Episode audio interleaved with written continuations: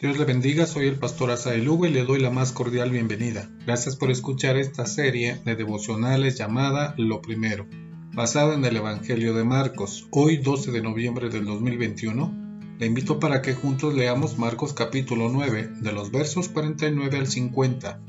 Dice la Biblia, porque todos serán salados con fuego y todo sacrificio será salado con sal.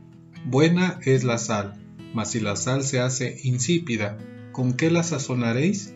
Tened sal en vosotros mismos y tened paz los unos con los otros. Reina Valera 60. Otra versión del mismo pasaje dice, Dios les pondrá fuego a todos, como el que echa sal en la comida. La sal es buena, pero si se daña no es posible arreglarla, así que sean bondadosos y vivan en paz unos con otros. Palabra de Dios para todos. Marco registra algunos de los dichos de Jesús. Se trata de una frase que contenía una enseñanza que quedaba grabada en la mente de los oyentes. Aquí encontramos algunos de ellos, haciendo referencia a la sal. En los tiempos bíblicos, la sal tenía diferentes usos en la vida cotidiana, que servían para explicar verdades espirituales que sólo así podíamos entender. La sal se usa como un conservador o purificador de alimentos, principalmente en el pescado para que pudiera usarse como un alimento en una región donde el calor era sofocante y era necesario que los alimentos duraran en buen estado. La sal también era usada para darle sabor a los alimentos, para contrarrestar lo insípido de una comida. La sal era también usada como remedio para aliviar algunos malestares. La sal también era una especie de moneda de cambio para el comercio, en el Antiguo Testamento la sal era usada para ser puesta sobre el altar de los sacrificios antes de ofrecer ofrenda a Dios.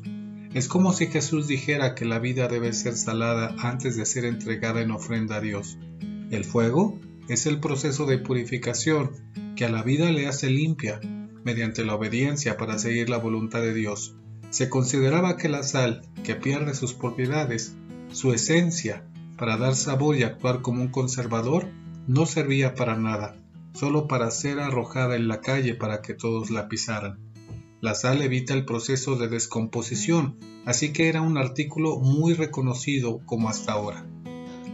¿Cuáles son las enseñanzas para nosotros en este día?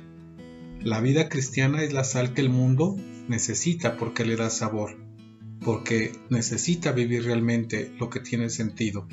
La vida cristiana es la sal que tiene un efecto purificador, para conservar la vida. Si el cristiano no usa sus propiedades, el mundo no podrá obtener esto de otra manera. Dios nos ha dado el privilegio de ser la sal para este mundo. Se trata de una vida entregada a Cristo que tiene la influencia purificadora para un mundo insípido y en descomposición, es decir, que sea útil para preservar la vida.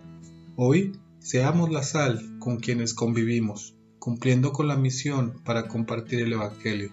Te espero mañana para seguir reflexionando en la historia de Jesús en esta serie de devocionales llamada Lo Primero. Dios le bendiga.